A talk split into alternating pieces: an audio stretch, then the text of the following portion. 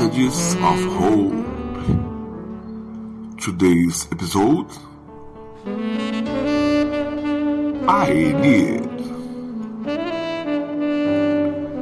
I need to no longer be undecided between stopping and moving on. I need to forget myself to remember you more.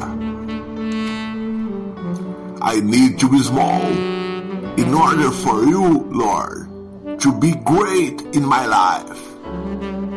I need there to be more of God and less of me in my life. I need to look forward and have my heart and mind fixed on you. I need to love you, Lord much more than me.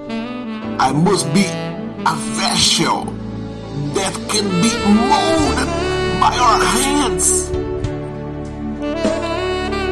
I must be anxious to seek the truth in your word alone. I need to be a light that shines and illuminates the path of many so that they see you in my life.